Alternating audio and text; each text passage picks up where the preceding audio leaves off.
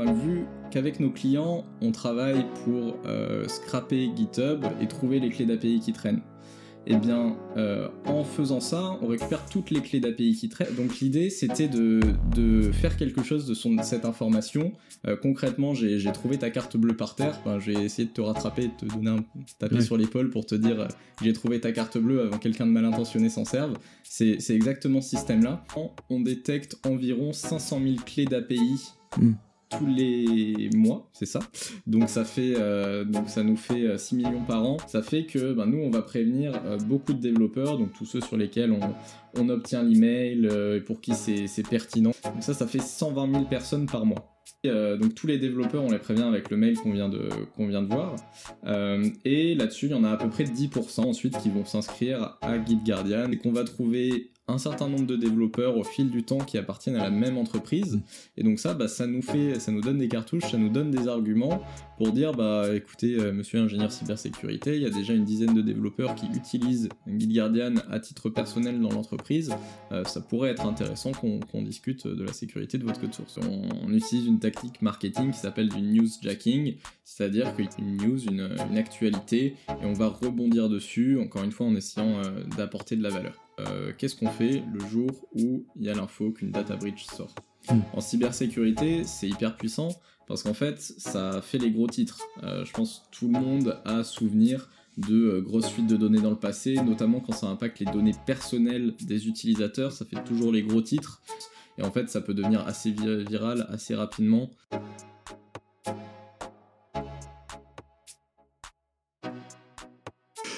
Salut à tous, bienvenue dans l'Aftermarket, je suis Clément SSB et aujourd'hui on va découvrir la stratégie growth de l'année 2022.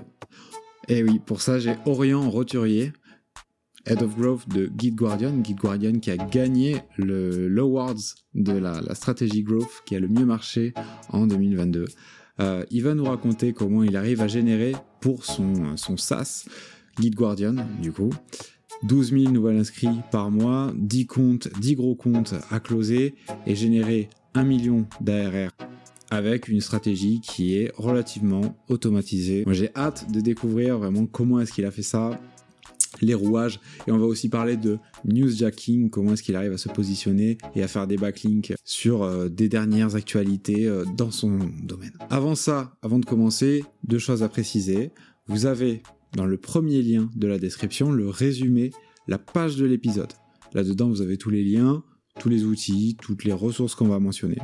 La deuxième chose, c'est un grand merci à notre partenaire, c'est Factory 5.42, et c'est chez eux que nous tournons ce talk show, ou plutôt en ce moment c'est grâce à eux.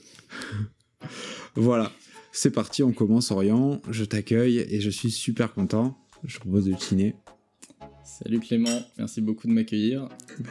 Avec plaisir, avec plaisir.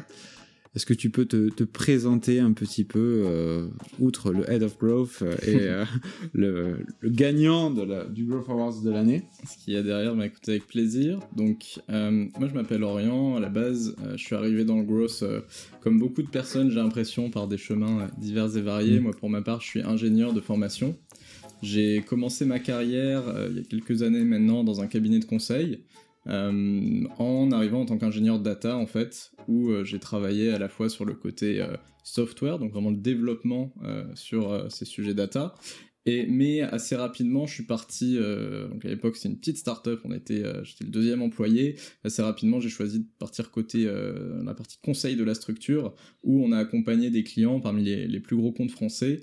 En fait, à la fois sur leur pipeline de données, la partie data, mhm. euh, d'où je viens, mais également sur activer ces données pour euh, la performance média. Donc c'est ça qui m'a fait mettre euh, un pied pour la première fois dans le marketing, en fait, tout simplement. Et puis, ben, suite à ça, comme beaucoup de monde, j'ai quitté cette boîte-là pendant le Covid.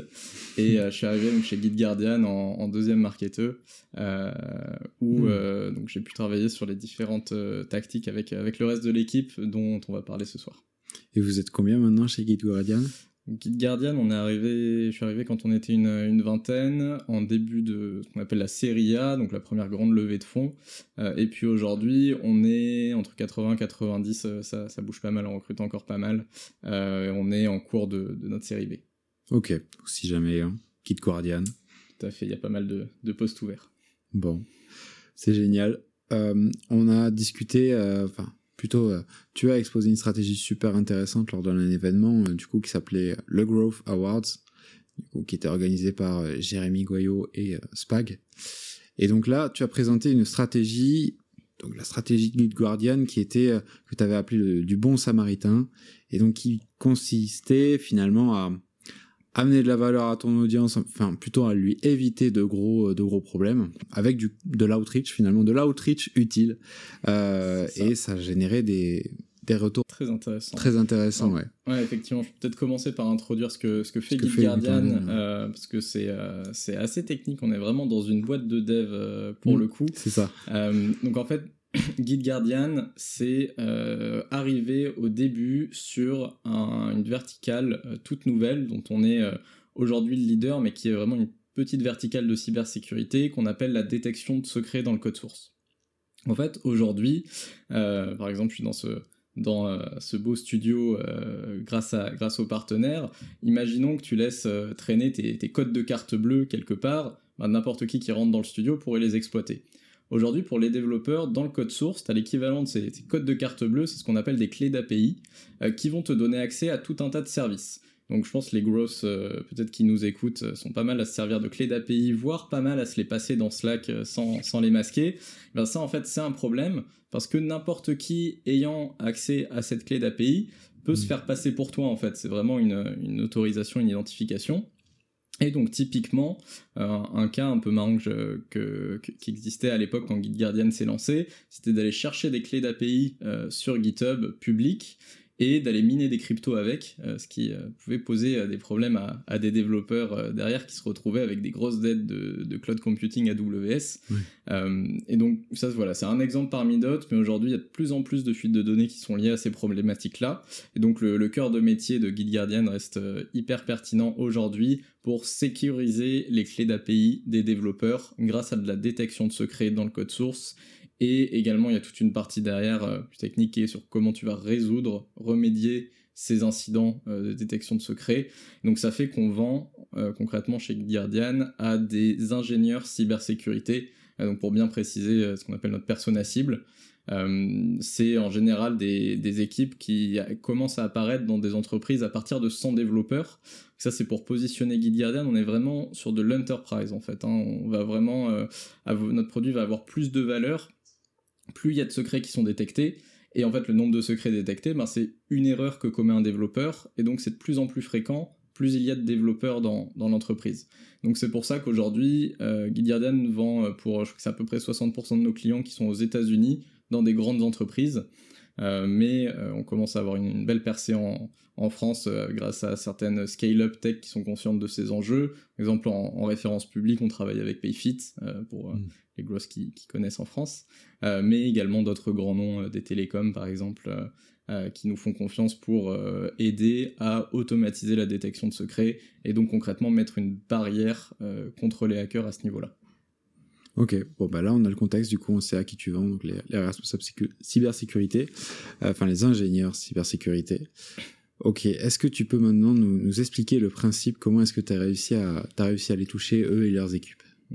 Alors, déjà, la, stratégie euh, qu'on a pitchée au Growth Awards, euh, pour, la recontextualiser, en fait, aujourd'hui, c'est une petite partie de notre business. En fait, hein. Euh, à la base, c'est vraiment pas né comme étant une, la stratégie game changer, et, aujourd'hui, ça représente à peu près que 10% de notre business. Donc, ça n'a pas forcément vocation à l'être. C'est vraiment né, et c'est pour ça qu'on l'appelle la stratégie du bon samaritain, d'une volonté de se dire ben, vu qu'avec nos clients, on travaille pour euh, scraper GitHub, récupérer des informations de GitHub et trouver les clés d'API qui traînent.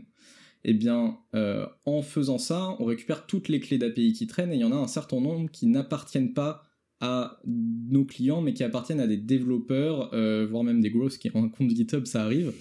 Et euh, donc l'idée, c'était de, de faire quelque chose de son, cette information. Euh, concrètement, j'ai trouvé ta carte bleue par terre. Ben, j'ai essayé de te rattraper, de te donner un taper Ouais. sur l'épaule pour te dire euh, que j'ai trouvé ta carte bleue avant que quelqu'un de mal intentionné s'en serve. C'est exactement ce système-là. Donc en fait, en récupérant la donnée de GitHub, euh, l'équipe Git Guardian a, a construit tout un système pour pouvoir prévenir les développeurs donc là, je parle vraiment des développeurs individuels qui vont faire ce genre d'erreur. Ok, d'accord. Est-ce que tu peux nous expliquer justement, bon, vous scrapez euh, vous, vous scrapez euh, GitHub parce que vous, c'est votre cœur de business, c'est ça? C'est ça. Donc là, on va peut-être pas rentrer dans dans ce détail-là parce que c'est très spécifique et chacun trouvera une façon de l'adapter à son domaine, pas forcément sur GitHub. Mais euh, par contre, je suis assez curieux de savoir comment est-ce que justement tu vas arriver à choper l'email des personnes dont tu as détecté une clé en clair effectivement, il y a un certain nombre d'éléments qui, comme tu le dis, sont des contextes liés à, notre industrie. Après, pour reprendre des concepts marketing plus génériques, ça, c'est en fait, c'est ce qu'on fait, c'est ce qu'on peut appeler de l'open source intelligence. Concrètement, c'est de la donnée publique que tu vas euh, réexploiter à d'autres fins. À peu près tous les grosses de France euh, exploitent de la donnée publique sur un site qui s'appelle LinkedIn pour euh, s'en servir pour de la outreach par exemple. Voilà. Donc nous on fait pareil mais sur un autre, euh, une autre forme de réseau social, c'est un réseau social pour développeurs qui s'appelle GitHub. Euh, et donc voilà pour recontextualiser et donner peut-être un peu des idées de, de, systèmes qui peuvent être similaires. Et donc ben, ce système de de core alerting, effectivement, la première étape qui a été super bien faite par, par nos équipes ingénierie pour développer un de nos produits phares, qui est le, la surveillance de GitHub public, c'était euh, de récupérer ces données. Donc en fait, GitHub, c'est un peu comme une grande blockchain. Hein. C'est basé sur un protocole qui s'appelle le protocole Git. Donc l'idée, c'est que tu vas ajouter euh, des éléments ou enlever des éléments à un grand document texte qui est ton code source. C'est un peu comme si tu avais des milliers de développeurs qui travaillaient sur un gros document Word. Euh, ben, Git, mm. c'est ce qui permet d'orchestrer ça en fait. Et donc, ce, sur ce document, nous, on va récupérer l'ensemble de, de, ces changements euh, ça fait des, choses assez marrantes. Par exemple, encore aujourd'hui, vous pouvez aller dans la barre de recherche de GitHub et taper euh, Removed Credentials, ce qui veut dire euh, enlever les, mots de passe, parce qu'en fait, ça, c'est des développeurs qui ont mis les mots de passe en dur dans leur code, qui ont fait une mise à jour de leur code en disant je les enlève.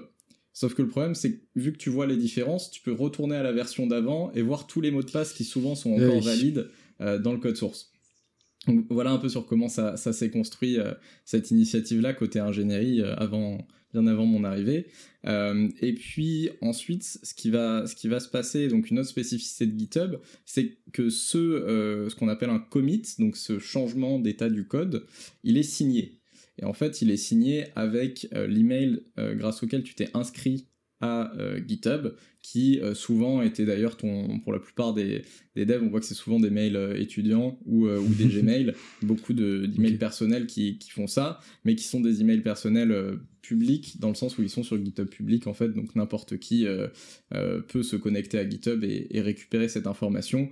Donc la différence c'est qu'on l'a on l'a stocké quelque part et bah, que grâce à grâce à cette information on peut utiliser l'email pour euh, autre chose.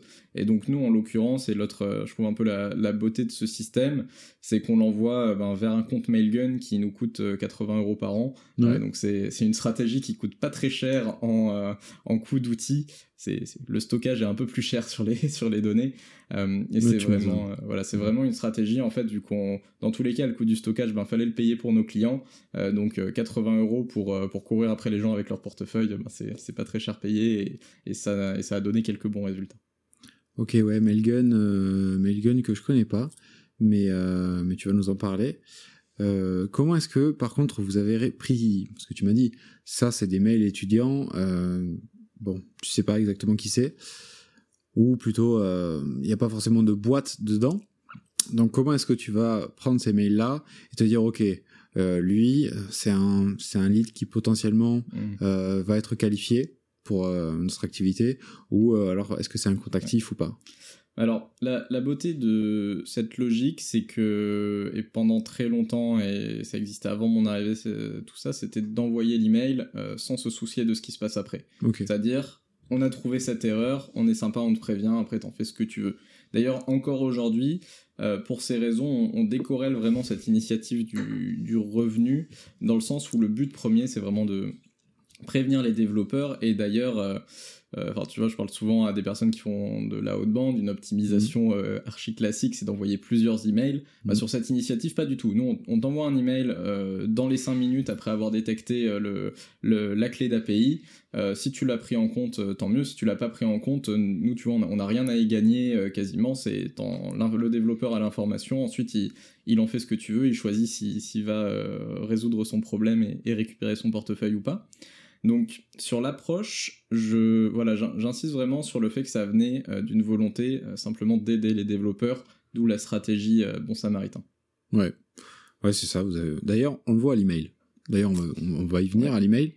Enfin, c'est, il y a un email, il y a un objet qui est quand même assez pushy. Enfin, il est pas pushy, mais il va t'alerter parce qu'il y a le nom de ton projet et euh, le, type de clé d'API, c'est ça?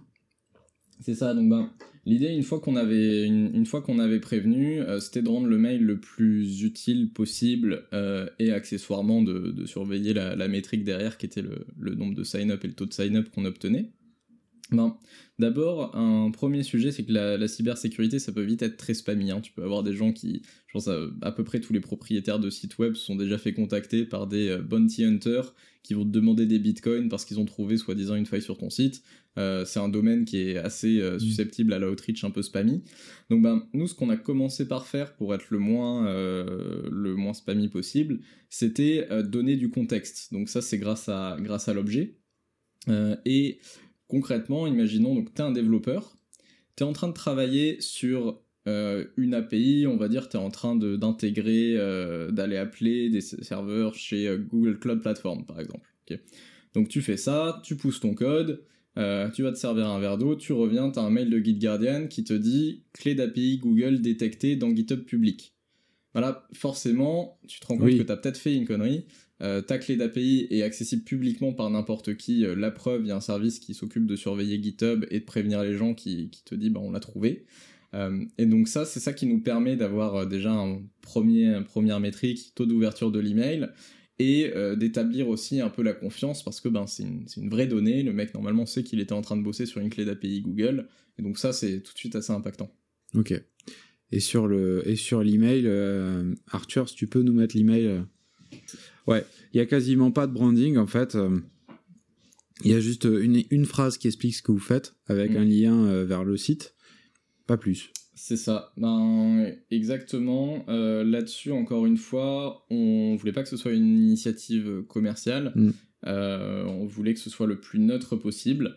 On ajoute quand même un petit encart d'explication de, en tout petit en bas de l'email de c'est quoi ce service avec un lien vers notre FAQ pour que les gens ben, puissent vérifier que on est une start-up, on est financé, on a des clients euh, qui sont réputés, on n'est pas là pour euh, spammer la terre entière. Euh, donc ça, encore une fois, ça, permet d'établir la confiance avec les, personnes. L'autre, le pendant de ça, c'est que parfois les gens pensent qu'on est GitHub, en fait, que c'est un service de GitHub qui les prévient directement. C'est flatteur et, peut-être que GitHub sera intéressé par GitGuardian, mais, mais c'est pas le cas. Mais ça fait que voilà, les personnes ont plutôt confiance dans ce qu'on fait et euh, ça peut nous amener à l'étape d'après qui est, le clic. Ok, et le clic du coup va? Donc le clic euh, derrière, en fait, il va directement euh, vers un sign-up grâce à GitHub. Parce que donc pour recontextualiser, il existe plusieurs systèmes de contrôle de version, ce qu'on appelle les VCS. Donc il y a GitHub qui est connu par la majorité des développeurs parce que c'est là-dessus où il y a toute l'activité publique notamment. Euh, mais les grandes entreprises utilisent euh, d'autres VCS comme GitLab, Bitbucket ou Azure DevOps, avec lesquels on est intégré aujourd'hui. Mais euh, la force de ce, cet outil-là, c'est que bah, vu qu'on sait qu'on a chopé la clé d'API sur GitHub, on sait que la personne a un compte GitHub et que c'est ce système de contrôle de version qu'il va vouloir intégrer en priorité.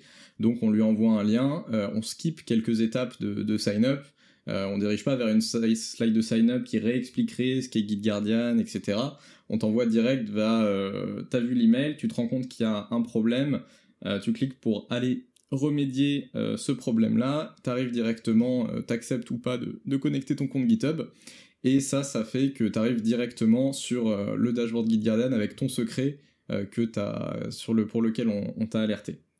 Et donc ça d'ailleurs, un point que j'ai pas mentionné, dans le corps de l'email, on, on, disait que dans le sujet, on dit quel type de secret a été détecté, dans le corps de l'email, tu as directement un lien vers euh, le commit sur GitHub. Donc c'est-à-dire que pour la plupart des personnes, euh, juste avoir ouvert l'email, c'est voire ne pas l'avoir ouvert, c'est déjà un service parce qu'ils peuvent aller eux-mêmes voir dans, leur code et euh, résoudre le problème sans même s'inscrire à La valeur ajoutée de GitGuardian, ça va être d'être prévenu euh, plus facilement la prochaine fois, et pas seulement sur GitHub public, mais aussi sur le code interne de ton entreprise. C'est un autre enjeu, c'est une autre partie de notre suite de produits euh, qui te permet de surveiller le code interne de ton entreprise. Euh, et donc ce, ce, lien vers le sign-up, en fait, il va te servir à bénéficier d'un meilleur service la prochaine fois. S'ils font fuiter une clé sur GitHub, potentiellement, sauf s'ils se sont désinscrits, euh, on va les reprévenir à, nouveau. Euh, et donc ça, ça permet une fois de plus apporter de la valeur en premier, euh, obtenir de la confiance. La, personne a reçu son email, elle peut résoudre son incident sans avoir besoin de nous parler en fait. Ok, trop bien. Moi ça, me plaît. bon, ça, ça a créé pas mal de référoles sur des reviews et sur Twitter. Est-ce qu'il y avait un moyen particulier qui permettait d'augmenter ça? Ouais, bah, peut-être qu'on peut, en, allant sur la, première slide euh, qu'on avait préparée pour ce soir. Euh, donc ça, c'est un peu une overview de la, stratégie. Euh, pour expliquer cette stratégie de référol, je pense qu'on peut commencer par donner quelques chiffres clés. puisqu'en fait, là dit comme ça, on se rend peut-être pas bien compte de l'ampleur du problème, mais aujourd'hui, et c'est en augmentation tous les ans, on détecte environ 500 000 clés d'API hmm tous les mois, c'est ça. Donc ça fait euh, donc ça nous fait 6 euh, millions par an sur GitHub. Donc c'est vraiment un problème énorme, il y a des dizaines de millions de développeurs dans le monde, c'est une erreur qui arrive ben, pas si peu souvent que ça, et donc c'est un problème qui est extrêmement répandu. Euh, même d'excellents développeurs peuvent faire cette erreur, voilà, ça arrive. Il y a évidemment différents niveaux de criticité, c'est pas la même chose de faire fuiter une clé d'API Open Weather Map que pour avoir la météo que la clé de ton infrastructure. Mais euh, voilà, c'est une erreur qui arrive extrêmement souvent. Donc ça, c'est la première chose à avoir en tête. Ça fait que ben, nous, on va prévenir euh, beaucoup de développeurs, donc tous ceux sur lesquels on, obtient l'email euh, et pour qui c'est pertinent, comme je disais, c'est un, secret qui, une clé d'API qui présente un vrai risque, ben, on va les prévenir. Donc ça, ça fait 120 000 personnes par mois. Donc D'ailleurs, on, disait sur l'étendue du problème, euh, autre illustration de pourquoi c'est un problème. Je crois que ça, c'était la veille des Gross Awards il y a, un mois et demi à peu près. Mhm. Euh, il y avait eu une grosse suite de données sur euh, Uber qui était exactement dans, ce cas de figure. donc ça fait déjà 45 jours et depuis il y a eu Toyota et Dropbox qui ont eu le même problème. Donc, donc voilà, c'est un problème vraiment très répandu. Et puis, euh, donc tous les développeurs, on les prévient avec le mail qu'on vient de, voir. Euh, et là-dessus, il y en a à peu près 10%. Donc, comme je disais, il y en a 90% euh, qui résolvent leurs problèmes et qui sont très contents. Puis, en a 10% ensuite qui vont s'inscrire à GitGuardian via un sign-up direct avec, GitHub, on comme on le mentionnait. L'intérêt, c'est à partir de ce moment-là, euh, tu me demandais tout à l'heure si c'est des personnes qui sont intéressantes ou pas. Mm. Eh bien, euh, ce qu'on fait, c'est qu'on utilise une API d'enrichissement. Aujourd'hui, on est sur, euh, sur Clearbit, mais il y, en a d'autres qui vont nous permettre de savoir ce mail-là. Des fois, c'est des mails perso, des fois, c'est des mails pro. à qui est-ce qu'il appartient et est-ce que c'est un professionnel ou pas? Il y a énormément d'étudiants et c'est même très fréquent parce qu'en fait ils font plus souvent des erreurs même de, mettre des clés d'API dans le code source que, que les professionnels et donc toutes ces personnes-là, bah, on est content de les avoir prévenues et ça éduque un peu le marché sur, euh, sur les enjeux de sécurité du code source, mais euh, c'est pas c'est pas eux qui vont être dans notre cœur de cible. Les personnes qui vont vraiment rentrer dans notre CRM derrière, euh, c'est euh, ça va être les, les professionnels et même les professionnels qui sont dans des boîtes intéressantes pour GitGuardian. Aujourd'hui, toujours dans cette problématique d'apporter de la valeur, notre produit est gratuit jusqu'à 25 développeurs. En fait, c'est pour apporter de la valeur. Euh, pour être honnête, c'est aussi parce qu'en dessous de 25 développeurs, tu vas avoir assez peu d'incidents tous les ans. Donc il euh, y a des gens qui sont prêts à nous payer d'ailleurs, mais en fait on leur dit bon on vous le file gratuit parce que on n'a pas envie de défendre la valeur. S'il y a un moment où il y a 6 mois où t'as pas de secret détecté, euh, on va pas se battre, on est content pour toi et du coup c'est ça sert à rien de, payer Guide tous les mois. Donc pour cette raison on se positionne vraiment sur de l'enterprise et sur des comptes plus gros. Ok. Et donc ben ça, suite à Clearbit, on va avoir toutes ces informations-là. Quelle est l'entreprise, quelle est la taille de l'entreprise, quel est euh, l'intitulé de poste de la personne aussi. Ça, c'est un autre enjeu en tant que growth, c'est que là, on a beaucoup parlé des développeurs, mais je vous disais en intro que chez GitGuardian, on cible les ingénieurs cybersécurité.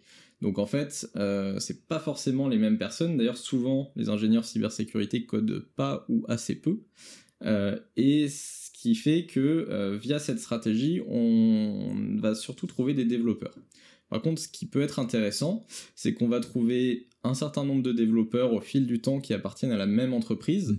Et donc ça, bah, ça nous fait, ça nous donne des cartouches, ça nous donne des arguments pour dire, bah, écoutez, euh, monsieur ingénieur cybersécurité, il y a déjà une dizaine de développeurs qui utilisent Guide Guardian à titre personnel dans l'entreprise. Euh, ça pourrait être intéressant qu'on discute de la sécurité de votre code source. Super. Tu arrives à donner les noms euh, de tes utilisateurs pour capter l'attention de alors là-dessus, sur, sur l'outreach, il faut être assez subtil. Oui, euh, nous, on, est, compliqué, une stratégie très inbound chez Guide Guardian dans 90% des temps, euh, pour 90% du temps. Donc ça, en fait, c'est plutôt euh, des munitions qui vont être utilisées dans le premier call de sales après que quelqu'un ait donné envie de nous rencontrer. Et ça fait d'ailleurs qu'on a des très belles métriques, et, bravo à mon directeur commercial qu'on nourrit de leads, mais qui fait un très bon travail derrière avec son équipe pour les convertir. Euh, en fait, on a des, des taux de euh, ce qu'on appelle euh, opportunité générée to close qui sont à plus de 25% largement. Donc, c'est des, des super taux et je pense que c'est ça n'y est pas pour rien d'avoir en fait ces, ces arguments-là à donner. Ok, bah, c'est super intéressant. Ouais, parce qu'en fait, au moment où vous arrivez pour le contacter, euh, il a déjà plein de gens convaincus et déjà évangélisé dans son entreprise, donc il sait que c'est un outil qui va être bien utilisé. Et, aussi une euh, spécificité du growth pour de l'enterprise, je pense qu'il n'y a pas énormément de boîtes qui, en font en France encore. Euh, il y a beaucoup de prosumers, donc vendre à des, professionnels, mais qui ont des comportements quasi B2C, ou beaucoup de ventes à des SMB, mmh. où tu vas avoir une personne décisionnaire au marketing, ou les deux. Euh, la différence dans l'enterprise, c'est qu'on va pas cibler une personne, on va vraiment cibler un cercle d'achat. Dans le cercle d'achat, tu peux avoir des dizaines de personnes. Euh, nous, on va parler à euh, toute l'équipe cybersécurité. Tu as ce qu'on appelle les blue teams plutôt dans la défense, les red teams plutôt dans l'attaque. On va potentiellement parler à tous ces gens-là. On va parler à des personnes aux achats. On va parler à des personnes dans l'ingénierie qui vont être couvertes par la solution Guide Guardian, donc euh, ça les intéresse aussi de savoir comment, comment ça fonctionne. On va vraiment parler à énormément de monde, et ben du coup c'est un moyen euh, de couvrir ce cercle d'achat que de parler aux développeurs. Ok, d'accord. Tu disais que c'était pas vraiment la... que vous étiez très inbound, hmm. et que c'était pas vraiment la stratégie qui rapportait le plus de business chez Guide Guardian. C'est quoi le, le canal euh, qui rapporte le plus? Alors, du coup, là-dessus, je peux faire un petit peu d'historique euh, depuis mm. les, deux ans que je suis chez Guardian. Au début, comme beaucoup de startups, on a, une fois que tu as ton product market fit, tu vas trouver un canal euh, qui fonctionne très bien. Donc, le canal d'acquisition, c'était euh, plutôt Google Ads sur vraiment de la très forte intention. C'était des gens qui tapaient littéralement Je veux détecter des secrets dans le code source. Bah là, on était une des seules solutions à le faire. Donc, évident, on fait de l'Ads et ça nous a généré des, des, demandes pour voir, le, pour voir le produit et avoir des démos. Ça, c'était le premier canal. Et puis, euh, quand je suis arrivé, l'objectif c'était de l'optimiser. J'ai fait beaucoup de Google Ads avant, donc l'idée c'était d'avoir le compte le plus efficient possible. Et puis, petit à petit, lancer euh, l'ensemble des autres canaux publicitaires auxquels on peut penser. Donc, LinkedIn Ads par exemple, euh, que, que qu'Anthony euh, dans l'équipe euh, sur lequel il, prend le lead aujourd'hui et toute l'équipe contribue aussi derrière et ça fait que aujourd'hui l'idée c'est de diminuer un peu la dépendance à Google Ads que Google va vite prendre beaucoup d'argent aux startups et de le distribuer sur tous les autres canaux qu'on a testés et qui fonctionnent. Et donc pour te donner le mix marketing aujourd'hui, c'est à peu près un quart Google, un quart LinkedIn euh, et autres réseaux sociaux, on va dire. Euh, et euh, surtout beaucoup d'événements en fait dans, l'équipe et qui est géré par, par Oscar parce que les événements dans la cybersécurité, ben c'est juste énorme. Tu as des événements comme Black Hat et RSA aux États-Unis qui brassent vraiment beaucoup de monde et aussi beaucoup d'argent.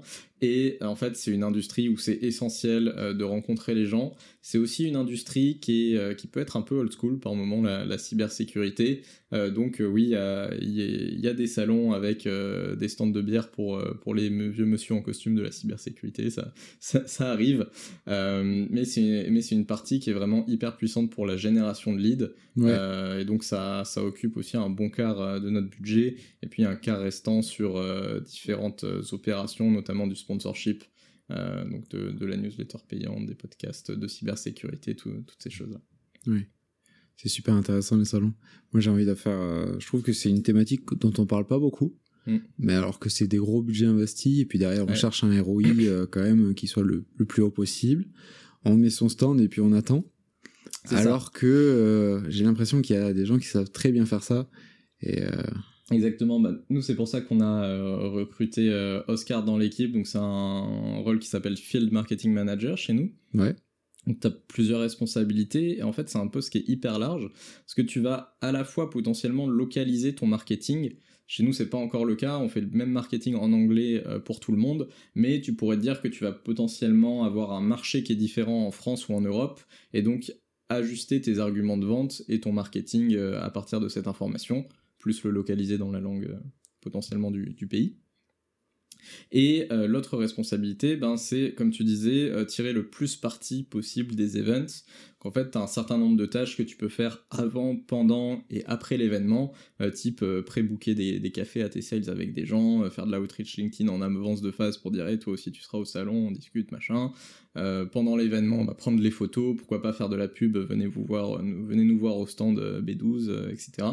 Et, donc, et ensuite, après l'événement, tu as quand même des grosses databases euh, des euh, personnes qui ont participé à gérer, certaines qui nous ont rencontrés, certaines d'autres. Donc là, il y a un peu de marketing ops, les opérations à faire suite à ça pour charger les bonnes bases au bon endroit, euh, envoyer les bons emails de follow-up aux personnes, certains automatisés pour les gens avec lesquels il y a moins eu de contact, certains manuels par les sales quand, quand c'est des leads un peu plus chauds. Il y a vraiment énormément de travail autour de, des événements et on a, on a bon espoir euh, là par rapport à, l'année dernière où on a géré ça euh, entre grosses, d'obtenir beaucoup plus euh, pour un budget en légère augmentation seulement l'année prochaine grâce à l'ensemble de, ces tactiques. Ok, c'était quoi votre stratégie pré-salon entre growth l'année dernière?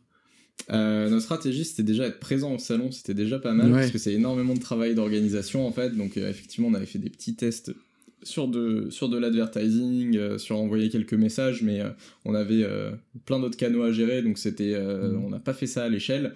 Et là, l'idée, c'est vraiment de processiser tout ça, quoi. Trop bien.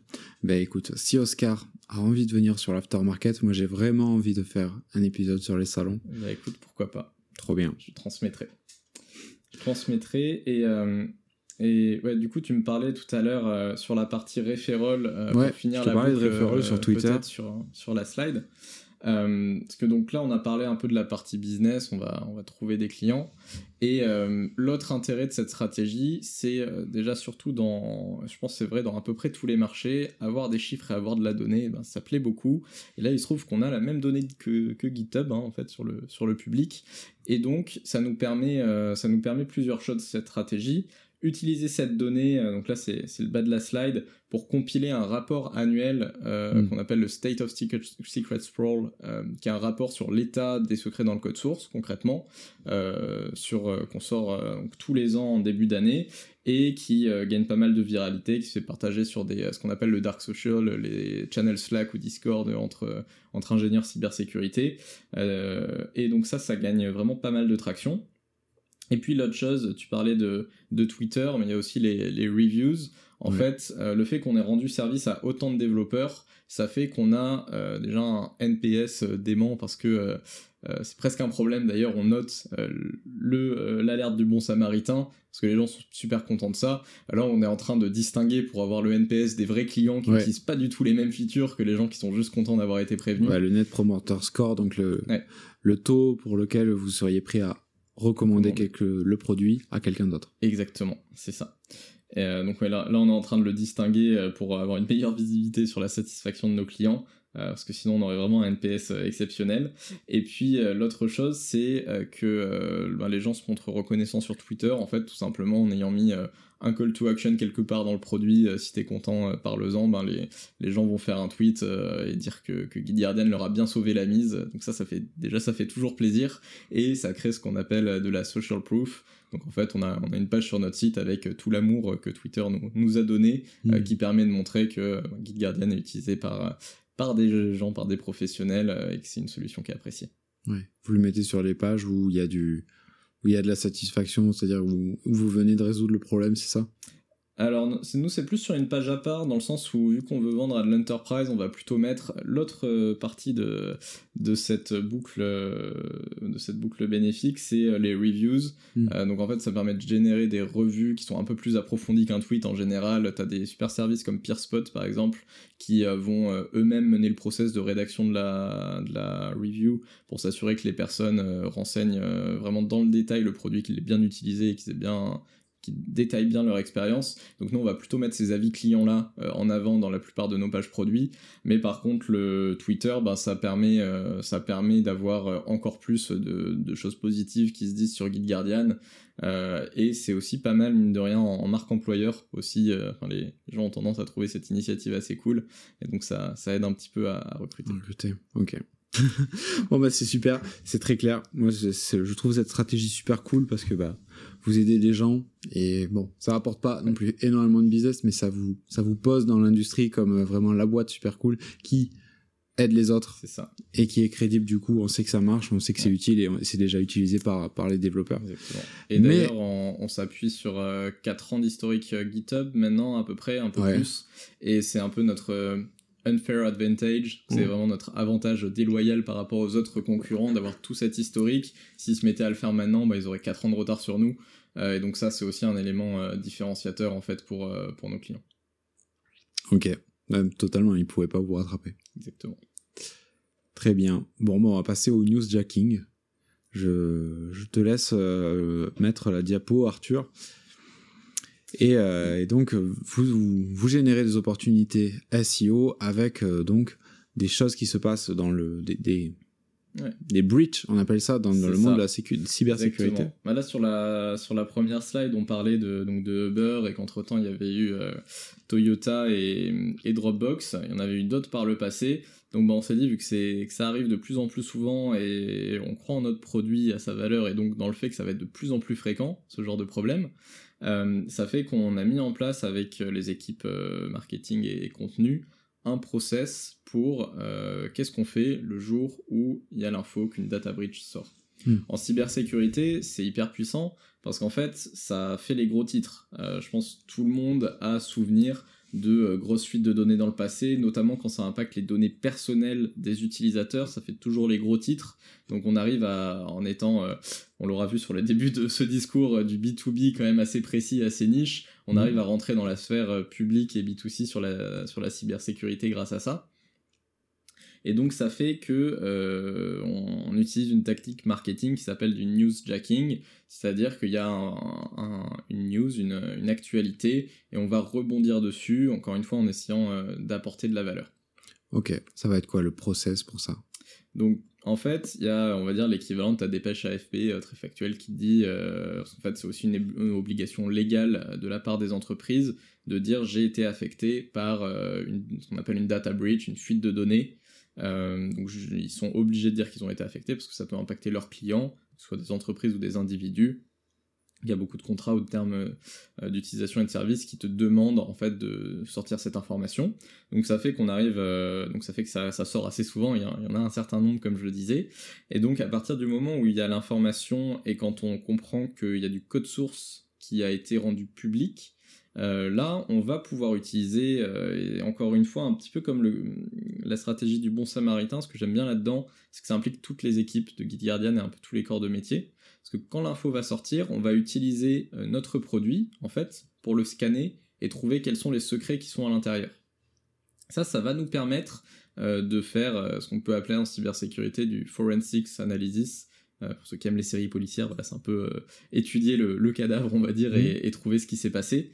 Euh, et donc ça, ça nous permet, en faisant cette étude, d'avoir beaucoup de valeur ajoutée sur le marché et pour les professionnels qui, il se trouve, sont dans notre cible, parce qu'ils vont pouvoir avoir accès à une étude qui leur explique d'une manière factuellement et techniquement correcte, ce qui n'est pas si simple à, faire, ce qui s'est vraiment passé.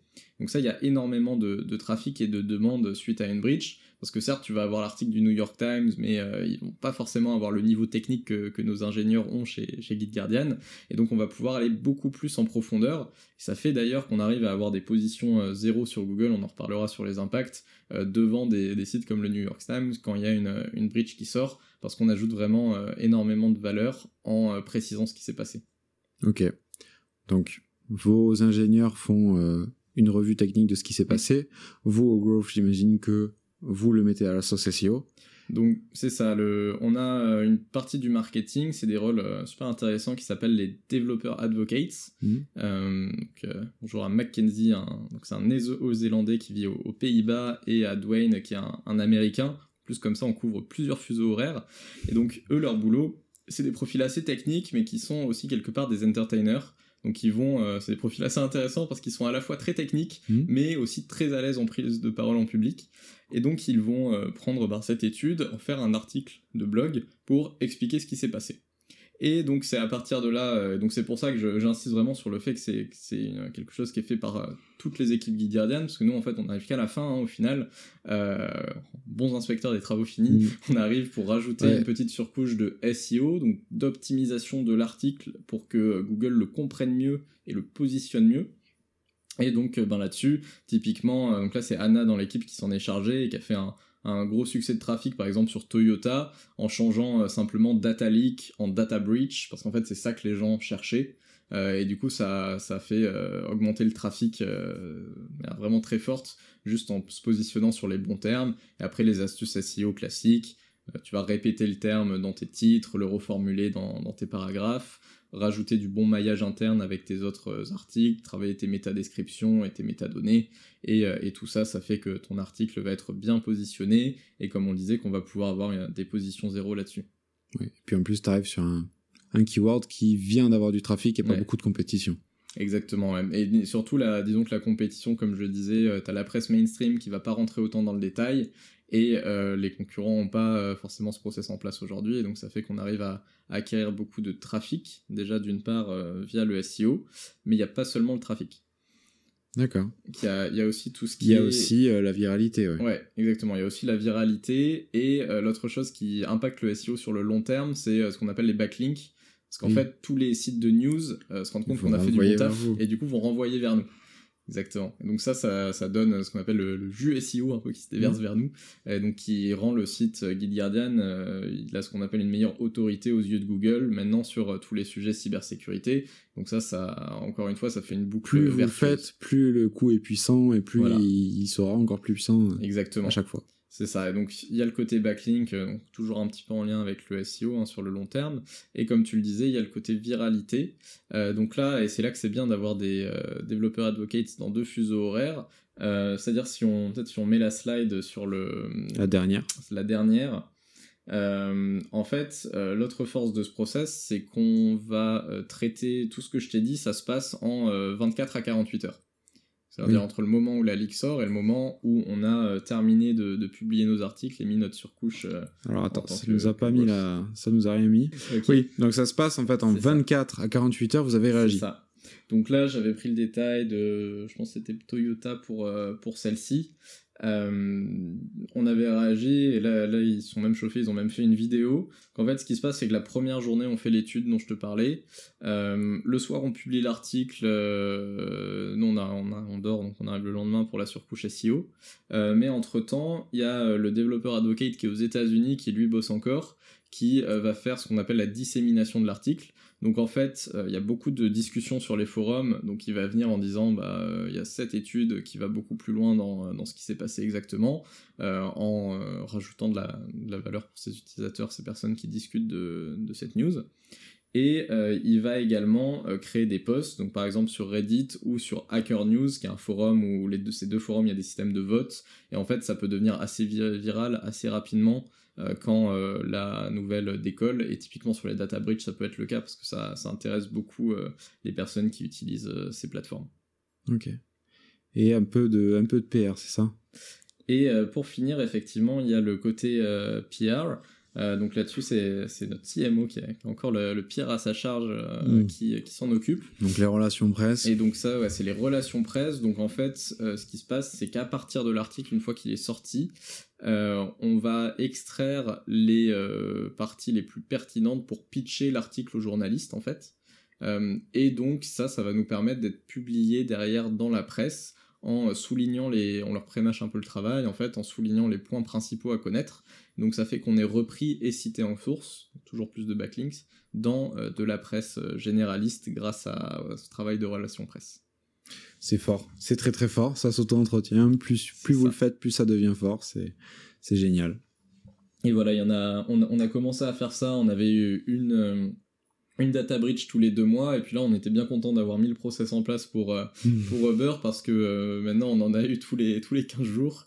Donc si ça continue euh, limite vous êtes content maintenant quand il y en a une. Bah, c'est un peu le, le, paradoxe en cybersécurité. D'un côté et moi en tout cas je trouve de la valeur au travail tu vois travailler dans des choses qui donnent du son c'est la cybersécurité. Je pense que c'est quand même assez important dans le monde d'aujourd'hui avec les enjeux de guerre qu'on connaît mais euh, effectivement, d'un autre côté, comme tu le dis, quand il y a des data breach, ça fait du business euh, et ça, a un impact euh, non neutre sur le moyen terme aussi sur les demandes de démo, parce que ça éduque le marché à, ces enjeux. Donc il y a des, professionnels qui s'y intéressent et qui nous contactent.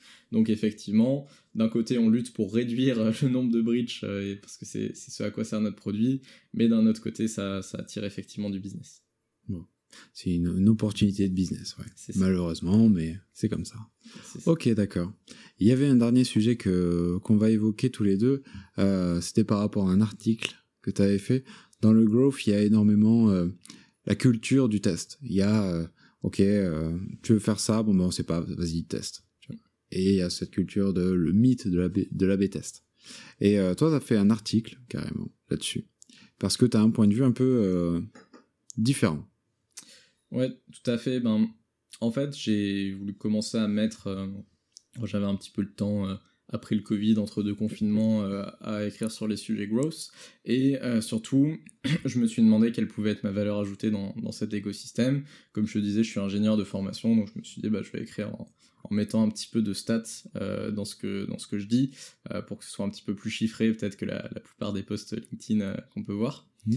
Et et un des sujets qui me tenait à cœur, en fait, quand j'étais en, conseil avant, je faisais euh, pas mal d'AB tests ou des tests d'incrément pour des clients. Euh, mais euh, c'était des clients qui souvent travaillaient dans le B2C ou dans l'e-commerce où il y a énormément de données.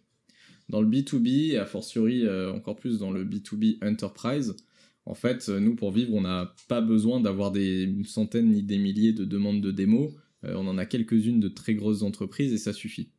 L'impact de ça, c'est qu'on a très peu de points de données. C'est un peu paradoxal par rapport à ce qu'on disait sur la première slide, mais où on a énormément de données des développeurs, mais en fait les données de nos acheteurs, euh, tu vois, notre marché euh, adressable, c'est quelques dizaines de milliers de boîtes qui ont vraiment des milliers de développeurs, il n'y en a pas tant que ça, euh, et donc ça fait que mathématiquement, il y a très peu de points de données derrière. Et donc mon point, c'est que les approches d'AB ben, ça peut être valable dans certains cas, euh, mais le côté euh, je vais tester le bouton rouge et le bouton euh, bleu et faire ça systématiquement, pour moi aujourd'hui c'est une erreur et ça peut même être une, perte de temps en fait. Et je parlais à, quelques grosses qui me disaient que tu vois, s'ils si, referaient les choses, ils feraient peut-être un petit peu moins de, tests systématiques. et je trouve que c'est aussi une bonne chose. Pourquoi c'est une bonne chose? Ben, Parce que d'un côté, ça m'a aussi séduit comme approche sur le growth en commençant, au final, c'est quelque chose de très chiffré. Tu vois, c'est très euh, mathématique et cette approche de dire bah, je vais tester, je vais avoir des chiffres, euh, je vais regarder, et c'est le point de mon article, euh, sur savoir si la p-valeur a été atteinte ou pas. Donc, pour faire simple, si statistiquement ce qu'on a fait est significatif, ou si statistiquement on a mmh. fait pile mais ça aurait pu donner face, tout ça, il bah, y a un peu de maths derrière et il faut les comprendre pour pouvoir prendre la bonne décision. Euh, ce que je trouve intéressant, c'est que malgré euh, tous les chiffres dont on dispose, et ce qui est bien pour les profils euh, growth qui commencent à avoir un petit peu d'expérience aussi, c'est qu'en fait, il y a un moment, tu vas pouvoir prendre des raccourcis. Tu vas pas tout tester.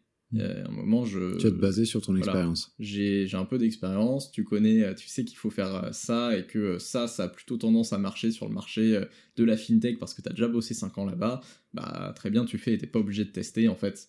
Euh, et voilà, ça vient de quelqu'un qui aime beaucoup les chiffres et qu'on a, a beaucoup, euh, qui a crunché beaucoup de data euh, par le passé. En fait, il y a une vraie valeur ajoutée et je le vois aujourd'hui avec notre CMO qui a, qui a quelques années d'expérience dans le monde de la tech. En fait, il y a énormément de choses sur lesquelles on peut prendre des raccourcis parce que on a déjà fait, on a déjà vu. ça marche aussi avec l'équipe qui a, a tout, tout, le monde chez Guide Guardian a en général 6 à 10 ans d'expérience. Donc on a, on a voilà, pas mal de matière pour gagner du temps et pas avoir besoin de tout AB tester, mais euh, parfois suivre l'intuition et aller droit au but. Ouais, suivre l'intuition, oui, quand tu, quand tu connais le domaine, bon, c'est logique. C'est ça, exactement. Bon, bah, très bien. Moi, je vais passer aux questions de la fin, à moins que tu aies quelque chose à rajouter sur un autre sujet. Euh, très bien. Non, écoute, je pense qu'on a plutôt bien couvert euh, tout ça. Je rajouterais peut-être juste sur le newsjacking qu'en plus de la partie SEO, euh, on commence à expérimenter sur un support en Twitter Ads aussi, parce que c'est un réseau social qui est très dans l'actualité. C'est vrai. et donc on avait des, plutôt bons résultats là sur les premières expériences qu'on a fait pour booster les posts organiques. Euh, donc voilà, Twitter Ads, on... je connais pas d'experts euh, français du Twitter Ads, donc s'il y en a dans, tes auditeurs, euh, je serais très content de discuter, parce que c'est un réseau social qui marche très différemment des autres, je trouve. Et là, ces premières expériences étaient assez clés, et en fait, on a bien vu la différence entre Uber, on a dû lancer la pub Twitter trois jours avant, le temps de la penser à ce qu'on voulait faire et la créer, et Dropbox, on l'a lancé bah, dès que l'article était prêt. Ça a vraiment fait la différence sur le trafic les clics et, euh, le CTR de, de, notre, de notre ad. Oui. 30 000, 30 000 vues, ça? Ouais, euh, c'était ça. On avait, on avait en moyenne 30 000 utilisateurs qui arrivaient sur le site. Ça, c'était toutes les tactiques euh, confondues. On a eu effectivement pas, eu, pas mal d'impressions sur, grâce au tweet. Alors que vous avez fait quelque chose de simple. Hein. Voilà. Et pour Une petite phrase. à nouveau, je donne le, crédit de la stratégie aussi aux équipes contenues, aux autres équipes Guide Garden, parce qu'effectivement, j'ai cliqué sur promouvoir le tweet existant plus ou moins en modifiant deux trois choses. Enfin, ça, ça allait très vite, quoi. Ok. Ouais, très intelligent. Bon, bah écoute, on va passer aux questions de la fin. Moi, j'ai une question que je pose un peu euh, à, tous les invités pour aller outre les compétences techniques et un peu plus sur, euh, sur la personne. Euh, est-ce qu'il y a des personnes qui sont un peu tes, tes coachs de vie, alors qui t'inspirent, qui sont que tu as rencontrés ou pas? Mmh. Bah écoute, de vie, je sais pas, mais bon, on s'est rencontrés quand même, comme tu disais, au Gross Awards. Et euh, faut reconnaître qu'en rentrant dans le Gross, euh, je pense qu'il n'y a pas grand monde qui euh, est passé à côté de Jérémy Goyot, notamment organisé euh, l'événement où, où, on s'était vu. Euh, et pour moi, enfin, je le connais un petit peu, on a, on a juste parlé deux trois fois, mais ce que j'ai trouvé, en tout cas ce que j'en ai perçu de très fort, c'est que pour moi, il a fait un vrai travail. Euh, non seulement euh, ils ont construit quelque chose de solide chez Spendesk, mais surtout il a fait un super travail de dissémination, un peu comme je disais sur nos articles marketing, euh, et de et surtout de rendre, de vulgariser et de rendre plus commun le, la sphère du growth en France. Et ça, c'est forcément quelque chose que, bah, en travaillant dans le domaine, je suis obligé d'admirer et de, et de reconnaître. Et d'autant plus que là, il a, ils sont allés plus loin avec son associé sur Growth Talent, où euh, c'était super de pouvoir euh, se rencontrer à 300 personnes, 300 professionnels et faire des événements, comme tu disais, il y, a, y a un mois et demi. Donc c'était vraiment top et il y a un côté communauté qui, me parle beaucoup parce que je trouve ça super de, de je pense à la communauté Growth Hacking France par exemple où j'ai beaucoup échangé avec Rémi d'ailleurs qui était dans ton podcast hier je crois mm. Euh, sur ce forum euh, pendant un ou deux ans avant de se rencontrer en vrai et en fait bah voilà c'est juste un gars avec qui on s'est beaucoup entraidé sur des sujets pendant euh, pendant hyper longtemps et en donnant de notre temps 15 minutes par jour à répondre aux questions des, des gens qui, qui, avaient une question dont on avait la réponse sur le growth, le marketing en général. Et je trouve que cet aspect communautaire est, est vraiment très beau et je trouve ça super qu'il y ait des gens qui investissent du temps pour le développer. Trop bien, ouais, je suis totalement d'accord. Euh, Rémi, très sympa d'ailleurs. Et on a fait un super épisode euh, sur la connaissance client. Euh, voilà, je vous invite à aller le voir. Très cool. Est-ce que tu as des ressources que tu voudrais recommander particulièrement? Ouais, alors moi je, je vais, euh, m'a demandé d'être synthétique, mais je vais insister sur quelques-unes que je vois très peu passer dans les recommandations de growth en France. Cool. notamment parce que c'est pour sortir un peu de ce spectre growth. Je pense que tout le monde connaît les Reforge, Demand Curve, voilà, ça, devient de plus en plus connu. pour moi, pour passer à l'étape d'après, il y a l'excellente newsletter d'Emily Kramer qui était CMO chez Asana, ça s'appelle Marketing One, MKT1.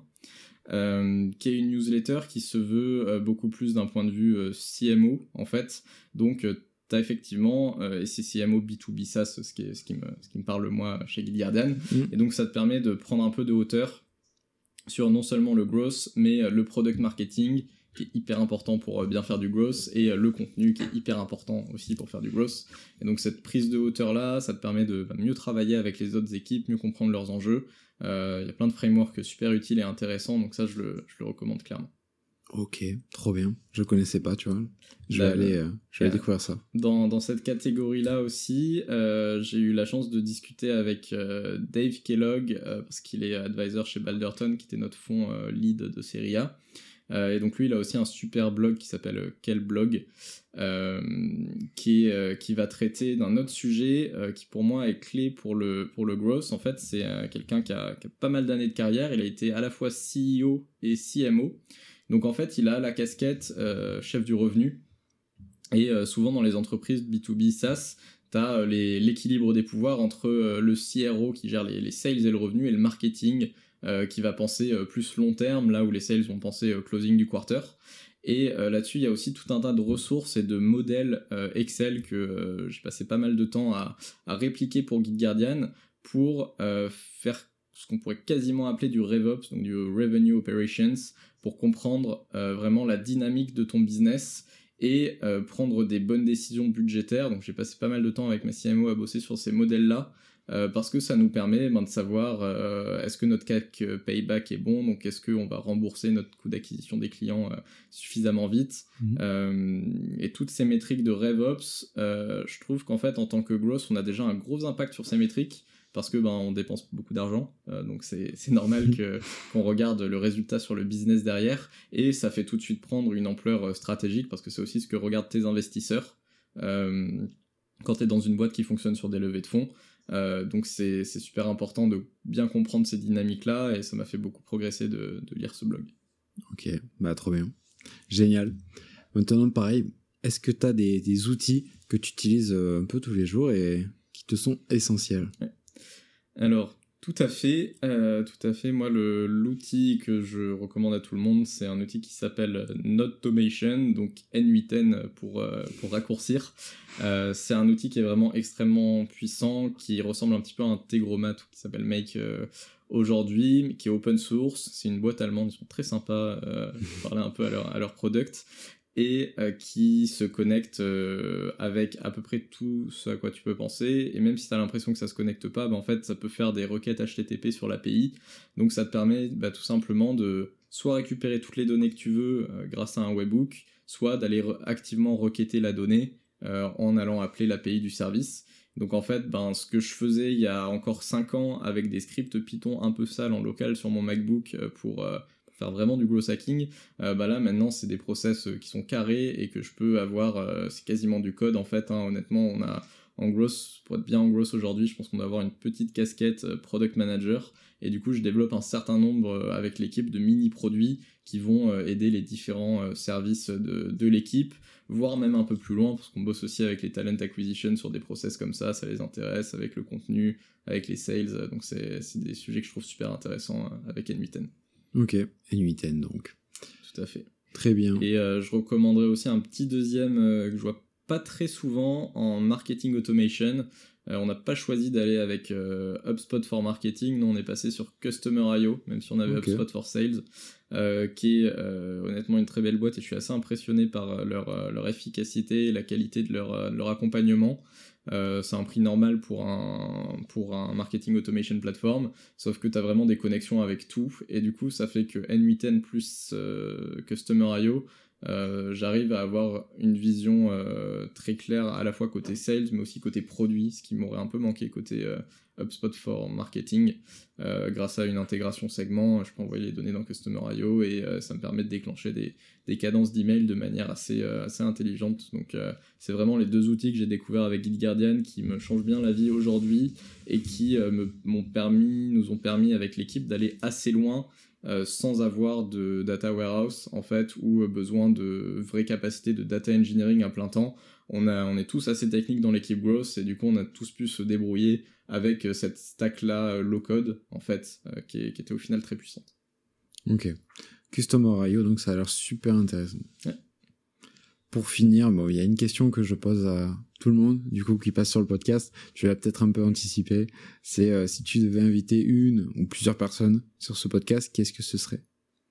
Bah écoute, euh, il est un peu loin, mais tu parlais du, de l'article de blog que j'avais fait. Donc c'est un blog sur lequel je mmh. travaille euh, de temps en temps avec Olivier Jasmin. Euh, donc il est euh, de la promo au-dessus de moi à l'école, donc on a quelques souvenirs de soirées ensemble. Et puis, et puis là, on s'est repris, on a repris contact parce qu'en fait, il a été embauché par mon client pour quand je bossais en, en agence avec une boîte qui s'appelle Celency, une marketplace de meubles. Euh, de seconde main et du coup il a il est devenu mon client donc on a bossé ensemble un petit moment et puis euh, maintenant on, voilà on essaie euh, de se tenir au courant assez régulièrement parce qu'il a un rôle un peu similaire au mien mais dans une marketplace B2C et donc même si on a des typologies de business hyper différentes c'est assez intéressant de discuter et de comparer ce qu'on fait, nos structures de nos structures d'équipe, les sujets du moment. c'est quelqu'un avec qui j'aime bien discuter, donc je t'invite à, faire de même. Eh ben super. Génial. Olivier Jasmin, donc. Bon, écoute, Orion, si est-ce que tu as un mot de la fin à rajouter? Eh ben écoute, euh, merci beaucoup de m'avoir invité, déjà Clément. Euh, c'était euh, c'était très sympa et, et puis en mot de la fin, peut-être n'hésitez pas à prendre contact avec moi sur LinkedIn, Twitter ou, ou la communauté Gloss Hacking France pour ceux qui, qui y sont. Je fais c'est toujours un plaisir de, de discuter des différents business de chacun et prendre un moment pour pour échanger, apprendre à se connaître et, euh, et avoir des, des, nouvelles idées. Euh, voilà, c'est quelque chose, euh, comme je disais, j'aime beaucoup le côté communautaire, donc ce sera avec plaisir. Super, bon, moi je t'invite à chiner pour la fin. Merci beaucoup. Merci à toi. Voilà, c'est tout pour cet épisode avec Orion. J'espère que tu as aimé le regarder autant que moi j'ai aimé passer ce moment. N'oublie pas, il y a tous les liens dans la description, tous les outils, toutes les personnes qu'on a mentionnées. Un grand merci à Factory 5.42 encore pour la production. Et c'est tout. On se retrouve la semaine prochaine pour un nouvel épisode de l'Aftermarket.